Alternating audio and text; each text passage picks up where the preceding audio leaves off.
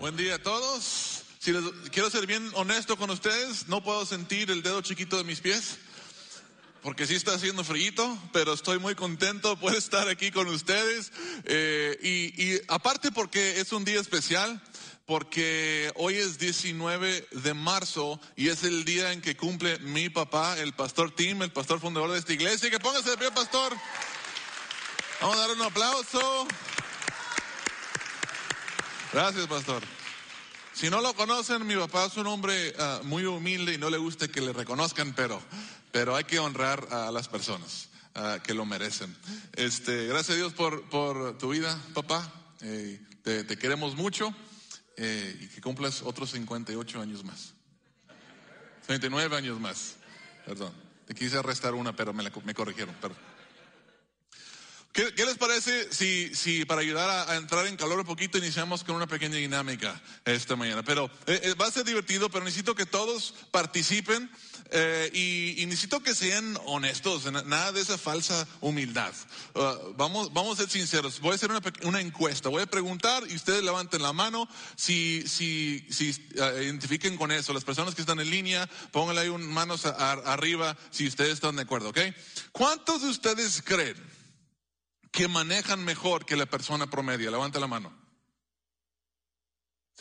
Falsa humildad. ¿Cuántos creen que maneja mejor que la persona promedio? Ah, bueno, pueden, pueden bajar la mano. Los, los que no levantan la mano mejor porque no manejan. O, o piensen que les voy a decir algo. no, no, no hay, no hay truco aquí. Siguiente pregunta. ¿Cuántos creen que tienen mejores gustos que la persona promedio? Para ropa, de películas, eh, de cosas, sí, sí, bueno, pueden bajar la mano. Porque todo, que sepan todos, y Dios lo sabe, que lo sepa el mundo, que en Conexión Live tenemos mejores gustos que la persona promedio. ¿Cuántos creen que sus opiniones de la política, la teología, la sociología son más correctas que las de las personas promedias? Mira, sí crees que es mejor porque si no lo creyeras, no lo creerías, tendrías otra opinión. si, es tu, si es tu opinión es porque crees que es acertado. ¿eh? Bueno, ¿cuántos creen que son más inteligentes que la persona promedio? Orgulloso.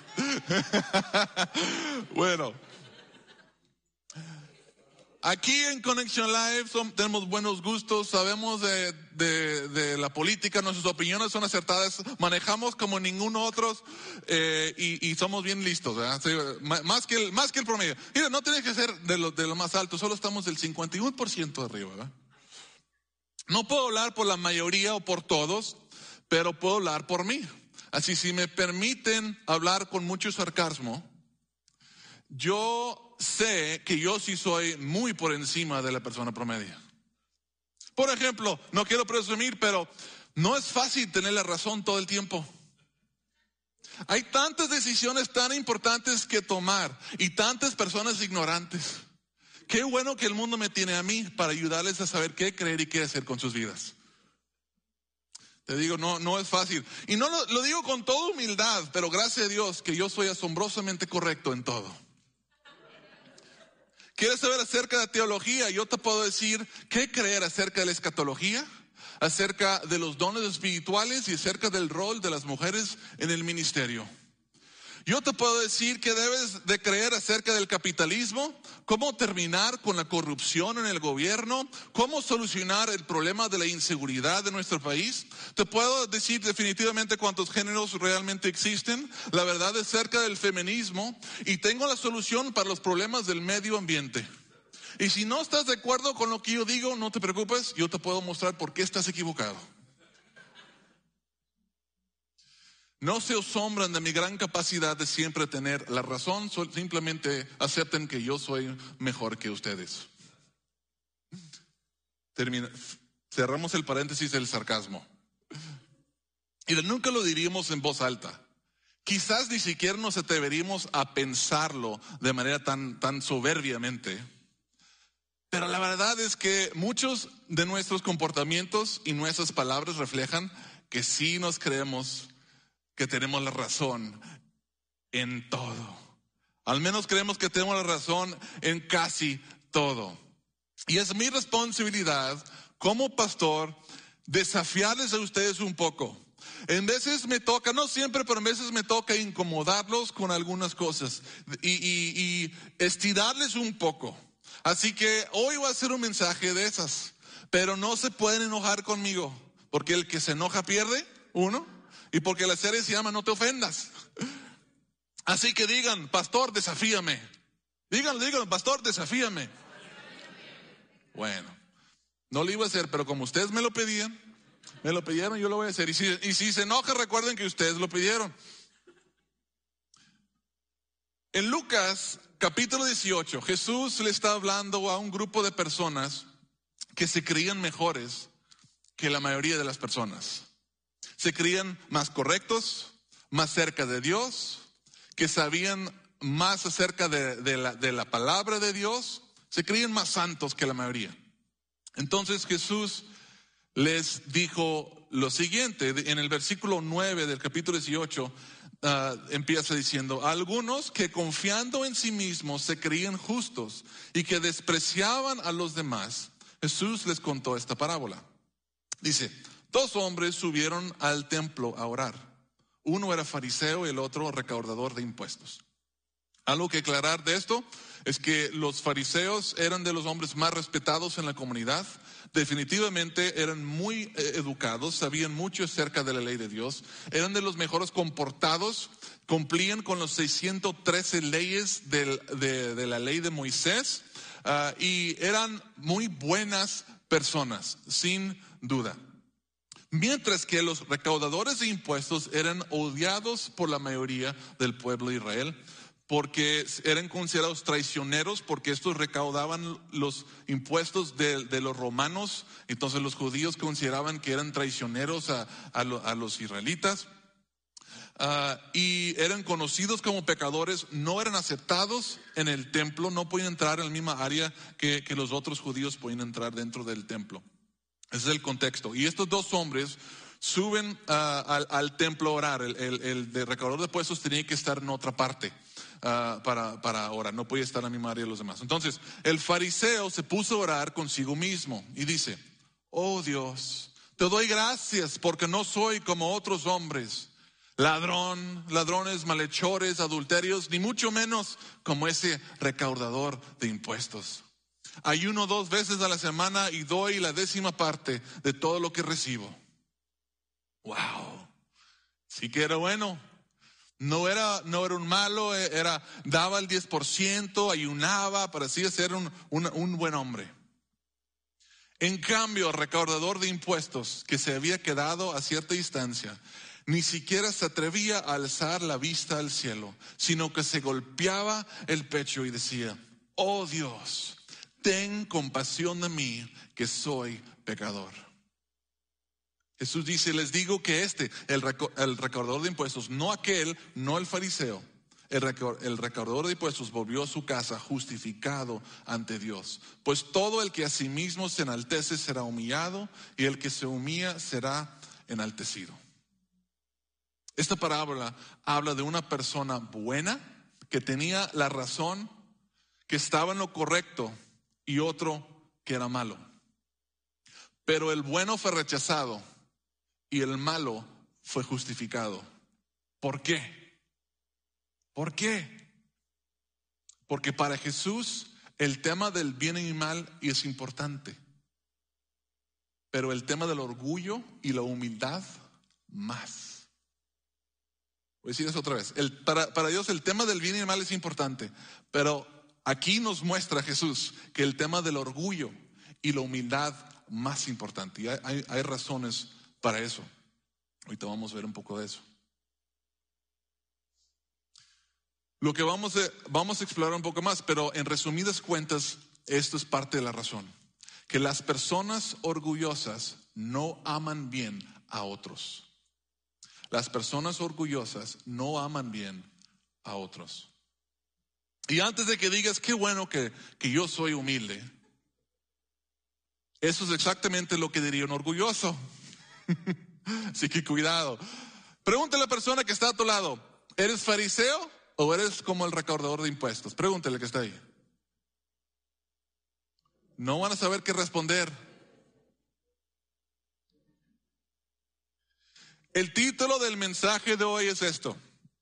No eres tan bueno como crees. No eres tan bueno como crees. Y yo quiero hacer una oración para continuar porque yo necesito la ayuda de Dios para compartir este mensaje. Vamos a orar. Padre, gracias nuevamente damos por la oportunidad que nos das de estar aquí. Te pido que nos ayudes a entender tu palabra, que tu Espíritu nos revele qué es lo que quieres que hagamos con lo que vamos a escuchar el día de hoy. y, Padre, revelnos las áreas de nuestras vidas eh, en las cuales tenemos ceguera espiritual y no podemos vernos a nosotros mismos por quienes somos y unos a vernos como tú nos ves. Esto lo pido en el nombre de Jesús. Amén. Amén. Vivimos en tiempos complicados porque hay mucho, mucha polarización. Muchas personas creen cosas, que es todo el mundo, como que creemos cosas diferentes y, los dos lados de, de, cada tema que existe están 100% convencidos de que ellos tienen la razón. Y cuando no hay espacio para la duda ah, y estamos tan seguros que tenemos la razón, es, es, un, es una situación muy explosiva.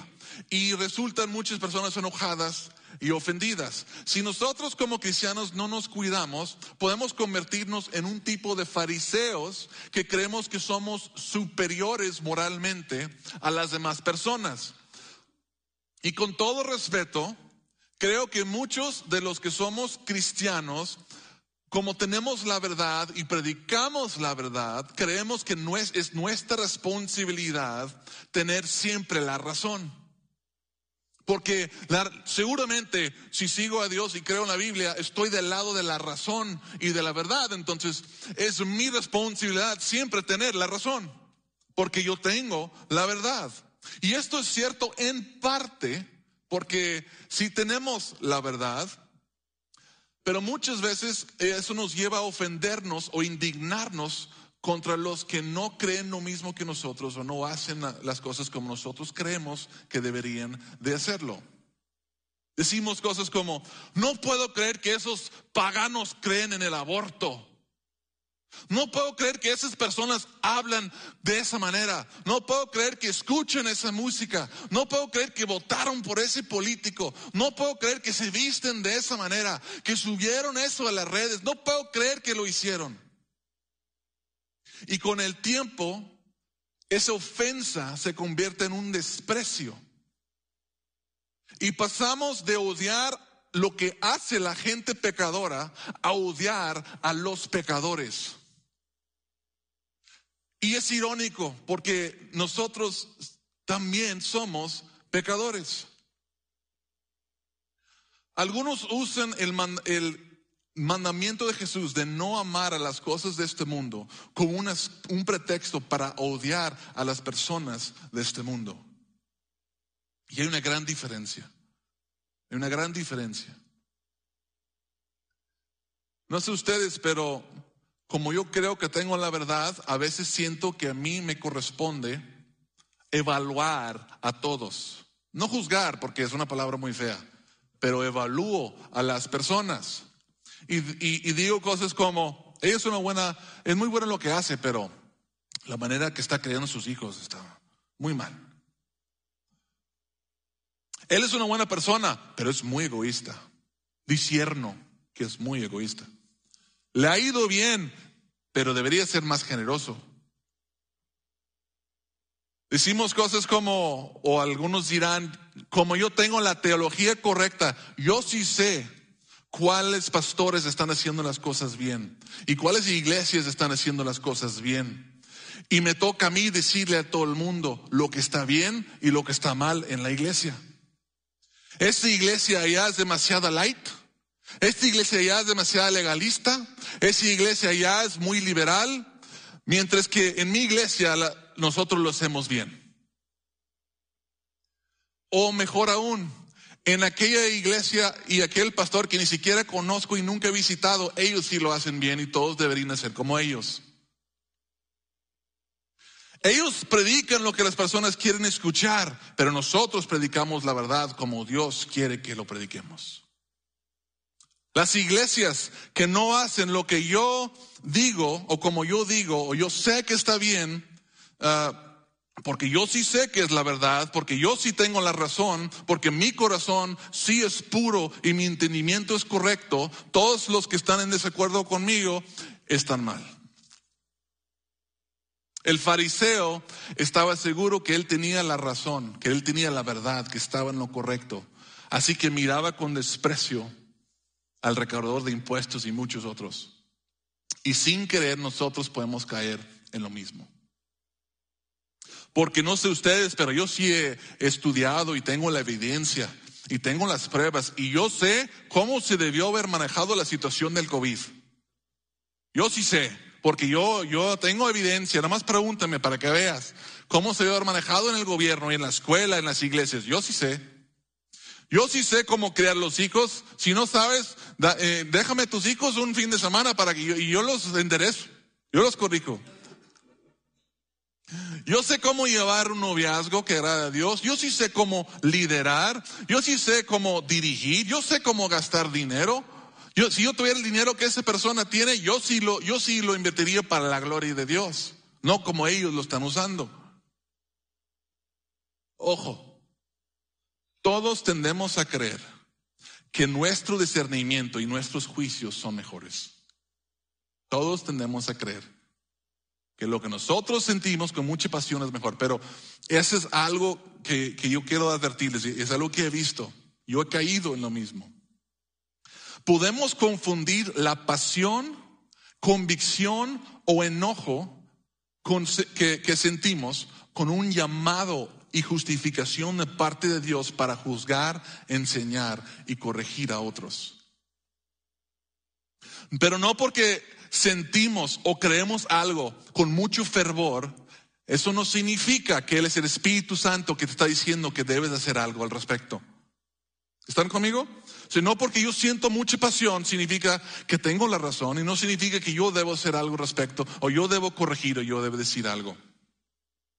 La verdad es que cada uno de nosotros somos pecadores. ¿Qué somos?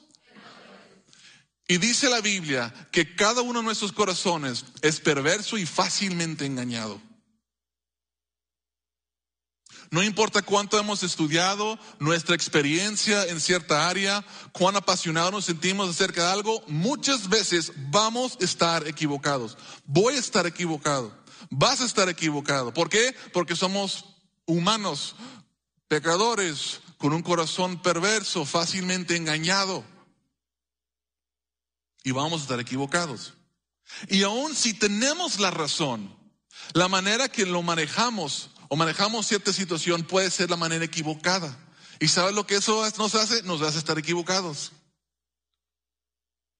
Hay muchos cristianos que tienen la razón, pero son bruscos, son impacientes, son imprudentes, no aman, no obedecen la, misma palabra y por lo tanto no están haciendo una diferencia para bien.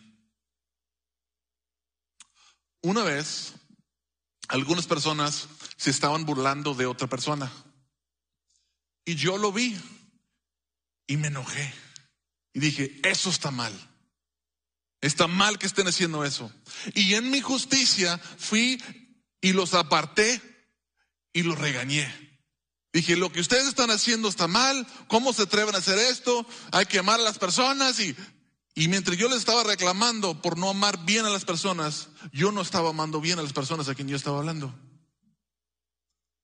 Pero yo tenía la razón por lo que lo que estaban haciendo estaba mal y alguien les tenía que decir. Sí, a lo mejor alguien les tenía que decir, pero no de esa manera, no en ese lugar, no, no siendo controlados por el enojo o mi autojusticia. autojusticia. ¿Sí me explico?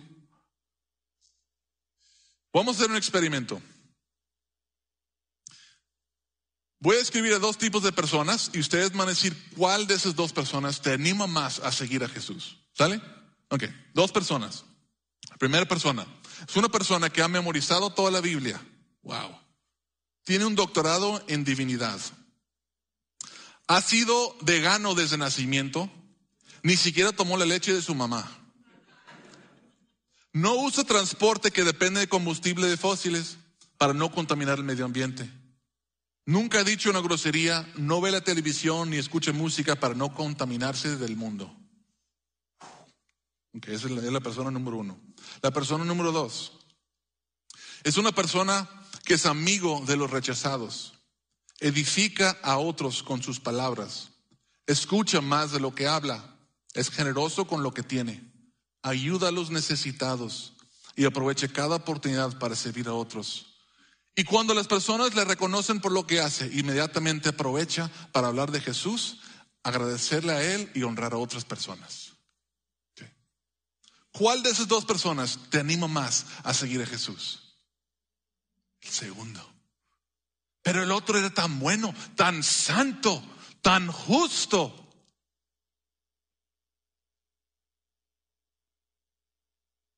Nuestra superioridad moral no inspira a otros a seguir a Jesús. Nuestro amor por otros inspira a otros a seguir a Jesús.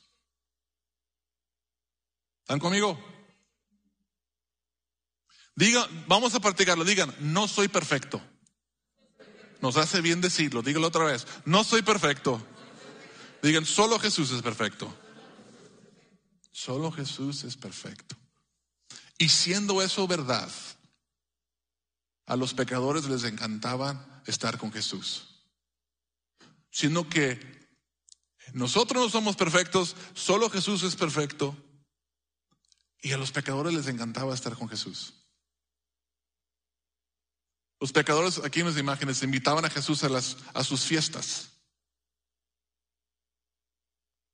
No porque Jesús era igual que ellos, porque Jesús era diferente a ellos.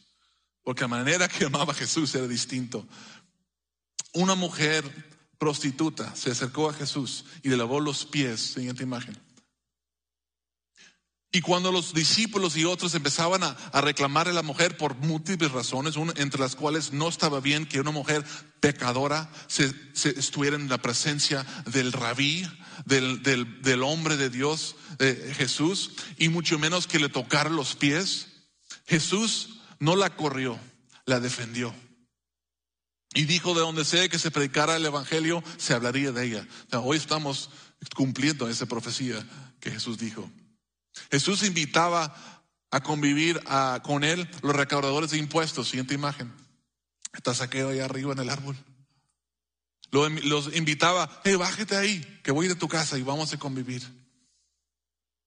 Querían estar con él. Jesús habló con la mujer pecadora en el pozo donde otros hombres ni siquiera habían hablado con ella. Él le ofreció algo, no la juzgó. ¿Por qué creen que estos pecadores querían pasar tiempo con Jesús? ¿Por qué? ¿Acaso Jesús no les decía la verdad? Claro que les decía la verdad, pero los amaba primero y los amaba más grande. Una de las muestras más grandes de amor y humildad las podemos encontrar en Juan capítulo 13. Y para dar un poco de contexto de, lo que voy a leer ah, y de, este ejemplo de amor, necesitamos saber que Jesús estaba muy cerca de ser crucificado. Estaba ya su última cena. Esta historia la hemos escuchado todos. Y en algún momento durante esa noche, Jesús se levantó y tomó una toalla y agua limpia y se puso a lavarle los pies, los sucios pies de sus discípulos. Piensa en eso.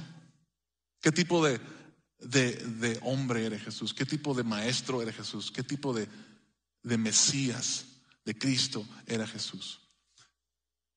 Se puso a lavarle los pies a sus discípulos Trabajo que, que era asignado a los esclavos. Y no los cualquier esclavo, sino los esclavos como que más bajos. Y Jesús se puso a lavarle los pies. Y no solo lavó los pies de los once discípulos que no le traicionaron, lavó los pies de Judas, a quien él sabía que lo iba a traicionar. Piensa en ese increíble ejemplo de amor de Jesús, de servicio, de humildad. Y les dijo, lo siguiente, mis queridos hijos, poco tiempo me queda para estar con ustedes. Me buscarán y lo que antes le dije a los judíos, ahora se lo digo a ustedes, a donde yo voy ustedes no pueden ir. Este mandamiento nuevo les doy, que se amen los unos a los otros, así como yo los he amado. También ustedes deben amarse los unos a los otros. ¿Cómo debemos amarnos? Como Jesús nos amó. Como Jesús los estaba amando en ese mismo momento. Como Jesús deberíamos estar dispuestos a lavar, a tener la humildad y el amor para lavarle los pies a otras personas. Incluso otras personas que pudiera el mundo considerar que son inferiores a nosotros. Los discípulos de Jesús eran inferiores a Jesús. Y él se puso a lavarle los pies. Incluso debemos estar dispuestos a lavarle los pies a los que nos traicionan, así como Jesús lo hizo por Judas. Y luego dice Jesús, de este modo todos sabrán que son mis discípulos si se aman los unos a los otros. ¿Cómo sabrán si, si amamos a Jesús, si lo seguimos, por cómo predicamos la palabra, por nuestra teología impecable, por nuestra santidad, por nuestro conocimiento? No, por nuestro amor. Ok, creo que eso es algo que los que hemos estado en la iglesia por un tiempo ya lo sabemos, ¿verdad? Ah, el amor. Pero entonces, ¿por qué no amamos como Jesús nos amó? ¿Por qué seguimos sin amar como Jesús nos amó? Y pensando en esto, pensé que quizá la respuesta pudiera ser, es porque estamos demasiados preocupados teniendo la razón. Estamos demasiado ocupados atravesando a otros con la espada de la verdad. Diciéndoles sus verdades porque yo tengo la razón y ellos están mal y tengo que decirles sus verdades. Quizás viendo a otros con menosprecio desde nuestro trono de justicia. No me malentiendan, para amar como Jesús tenemos que decir la verdad. Pero la manera que decimos la verdad, la motivación con la que decimos la verdad, la gracia y el amor con la que decimos la verdad es tan importante. La humildad con la que decimos la verdad es tan importante. A Jesús le importaba mucho el tema del bien y el mal, pero también el orgullo y la humildad. Reflexionen en esto. ¿Cuándo fue la última vez que alguien te acusó de humilde? Es una persona humilde. Respeto tu humildad.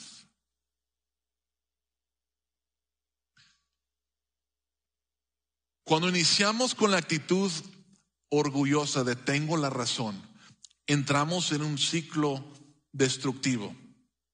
Y hay una diagrama arriba que quiero mostrar con ustedes. Tengo la razón. Y eso nos lleva a pensar, siguiente,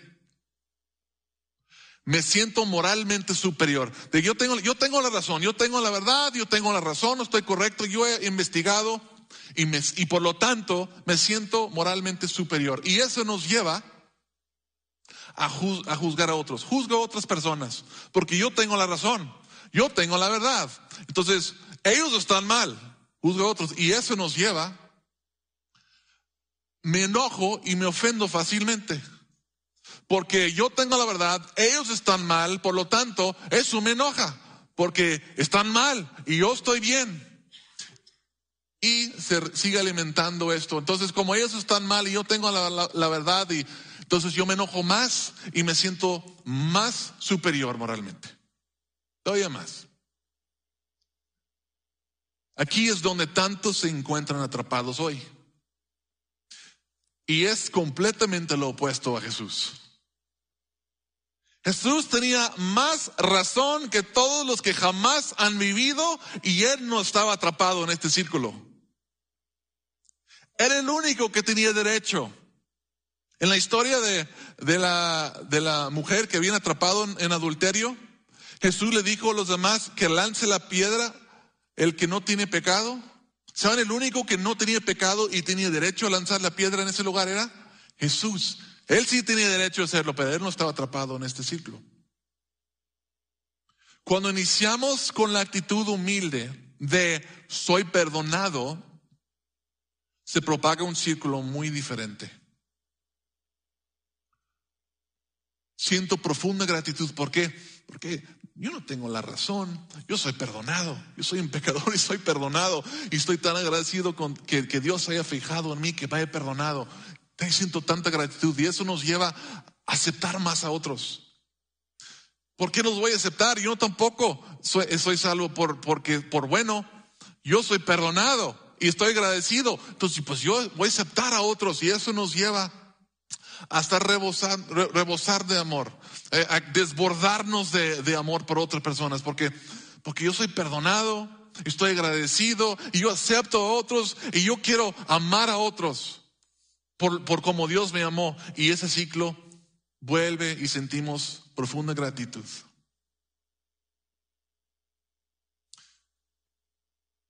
Las personas no cambian cuando los juzgamos. Las personas cambian cuando los amamos.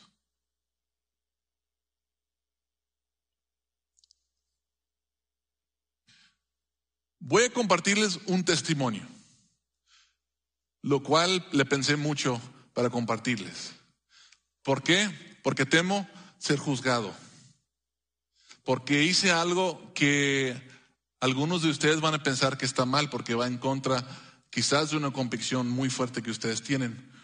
No va en contra de una de mis convicciones, pero quizás va en, contra de una de las tuyas. Y no estoy diciendo que fue la mejor decisión, pero es algo que sucedió y yo lo quiero compartir con ustedes. Hace varios años atrás, mi esposa y yo fuimos invitados a una fiesta. Y realmente no era uno de nuestros ambientes, pero como nos invitaron, fuimos. Y, antes de bajar del carro, me recuerdo muy claramente que le dije a mi esposa, nos tomamos de la mano y dije, vamos a orar, para que Dios, digo, no es nuestro ambiente, pero vamos a orar para que, que Dios nos ayude a ser de bendición. Vamos a amar a las personas y ser luz o algo bueno tiene que salir de esto. Oramos y entramos. Y estuvimos ahí durante la noche. Y como digo, yo no estoy acostumbrado al ambiente que se estaba llevando ahí. Eh, pero pues estoy tratando de ser amable y, tratar bien a las personas y sonreír y, estábamos llevándolo bien dentro de lo que cabe. Y llegó un momento en la que el que estaba organizando la, fiesta, que era el, el cumpleañero de esa noche, se acercó conmigo y me hizo un poquito a un lado. Dijo, Pastor Jeremy, a lo mejor no debería decirte esto, pero es mi cumpleaños y para mí sería un, honor que te tomaras un shot de tequila conmigo. ¿Ya se están imaginando lo que pasó? Mira, yo nunca había hecho eso, la verdad, y no es algo que yo acostumbraba a hacer y, y, no, no lo acostumbro a hacer. Pero en ese momento dije, Dios, ¿qué quieres que haga? Estábamos en su casa, es su fiesta, y Él me está pidiendo que haga algo que le haría sentir bien a Él. Y pensé, dije, Dios, ayúdame. Y dije, ok. Le dije que sí. En otras ocasiones yo había dicho que no. Pero en ese momento le dije Dios que sí. Y le dije, no, no, porque es una, yo no, no es algo que vaya en contra de mis convicciones, no me iba a emborrachar ni nada de eso. Pero no estoy acostumbrado a hacer eso. Entonces, me lleva, dije, digo, échale poquito. Y le echó poquito, como, como medio shot. Y lo levanta y lo levanto y tomamos, lo tomamos. ¿Qué hubiera hecho Jesús en ese momento? ¿Jesús lo hubiera hecho o no? Jesús convirtió el agua en vino cuando su mamá se lo pidió y se lo dio a toda una fiesta de personas. ¿Qué hubiera hecho Jesús? No sé. No estoy diciendo que lo que hice es lo correcto. A lo mejor había una mejor opción ahí. Pero yo sentía que si yo le decía que no, lo iba a hacer sentir juzgado en su propia casa y lo iba a incomodar. Entonces le dije que sí. No sé qué hubiera sucedido si le hubiera dicho que no. A lo mejor no pasa nada. Pero ¿saben lo que pasó esa noche? ¿Saben cómo terminó esa noche? Algo que muy inesperado para mí y mi esposa. Después, él se acercó conmigo y dijo, oye, Pastor Jeremy, quiero que nos compartes unas palabras. Y juntó a todas las personas de la fiesta, hizo una gran, un gran círculo de personas. Y, dijo, todos, quiero que escuchen lo que va a decir el Pastor Jeremy. Y tuvo la oportunidad de compartirles las buenas nuevas de Jesús a todos los que estaban en la fiesta. Y me pidieron orar por todos los que estaban ahí.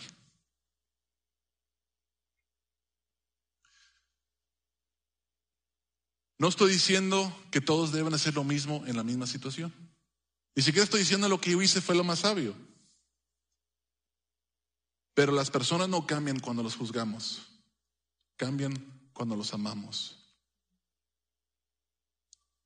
El apóstol Pablo, habiendo sido un fariseo antes de conocer a Jesús, teniendo una teología impecable y gran conocimiento, y ahora con, conociendo, consciente de, de Cristo y la gran comisión, el gran mandamiento, dijo estas palabras. Dijo, si hablo en lenguas humanas y angelicales, pero no tengo amor, no soy más que un metal que resuena o un platillo que hace ruido. Si tengo el don de profecía y entiendo todos los misterios y poseo todo conocimiento, y si tengo una fe que logra trasladar montañas, pero me falta el amor, no soy nada. Si reparto entre los pobres todo lo que poseo y si entrego mi cuerpo para, para que lo consuman las llamas, pero no tengo amor, nada gano con eso.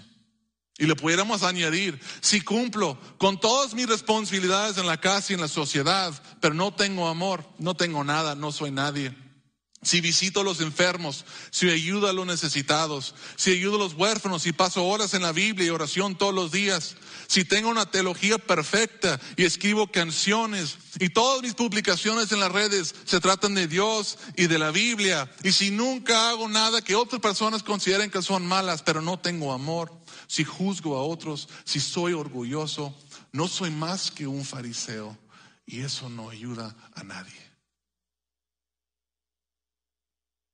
¿Cómo sabrán que somos discípulos de Jesús? No por lo que no hacemos, sino por cómo amamos. Si amamos como Jesús. No eres tan bueno como crees. A Dios le importa que seamos buenos, pero le importa más que seamos humildes. Porque los orgullosos no aman bien. Y Jesús nos ha mandado a amar a otros como Él nos ha amado. Porque las personas no cambian cuando los juzgamos, cambian cuando los amamos.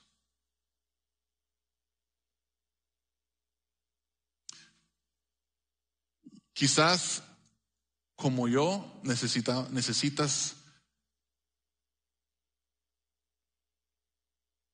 reconocer que no somos tan, no eres tan bueno como lo que pensabas. No sé cuántos de ustedes aquí, ahorita en este momento, pues sé que en algún momento todos hemos sido orgullosos y nuestro orgullo no nos ha permitido amar bien a otras personas. Nos ha llevado a juzgar a otras personas, porque nosotros tenemos la razón. Necesitamos dejar de ser como el fariseo y todos aquí creo que necesitamos ser más como recaudador de impuesto, decía Dios, ten misericordia de mí, soy un pecador. Reconozco mi necesidad de Dios. Cometo errores, mi, mi comprensión no es perfecta, mi entendimiento no es perfecta y me equivoco. Lo voy a seguir haciendo, Dios, pero lo reconozco y me humillo delante de ti y pido tu misericordia. Y si hacemos eso, si tú haces eso, Dios te va a perdonar. Dios te va a perdonar. ¿Y saben lo que hacen las personas perdonadas? Sienten profunda gratitud. Y nuestra gratitud a Dios nos lleva a aceptar a otras personas con todas sus faltas. Y al aceptar a las personas y estando agradecidos nos lleva a amar a esas personas del mucho amor que sentimos por Dios y por otros. Y eso nos lleva a estar agradecidos con Dios. Así que, hey, no eres tan bueno como crees, pero está bien, porque Jesús pagó el precio de nuestro pecado. ¿Por qué Dios le importa el, el, bien y el mal, pero le importa más la humildad? Porque Jesús ya pagó el precio de nuestra maldad. Pero no podemos recibir su perdón si no somos humildes delante de Dios. Que seamos humildes reconozcamos que no tenemos el razón en todo, la razón en todo. Extendemos gracia y amor a las personas. Permíteme orar por ustedes. Padre, te las gracias por este día, gracias por tu palabra, por el ejemplo de Jesús de cómo debemos de amar. Perdónanos por por ser orgullosos, por pensar que como nosotros tenemos la verdad, es nuestra responsabilidad corregir a todos y decirles a todos, y pasamos por alto el mandamiento más grande de amar a ti y amar a otros. Que no nos distraiga nuestra propia justicia del amor que debemos de dar. Que podemos reconocer que no estamos aquí no somos salvos más que por gracia, que podamos estar agradecidos contigo, aceptar a otros y amar a otros, compartirles las buenas nuevas de Jesús. Y claro, Padre, confiamos en que tú nos vas a ir perfeccionando, pero en todo el proceso nosotros reconociendo que es por ti y es para ti.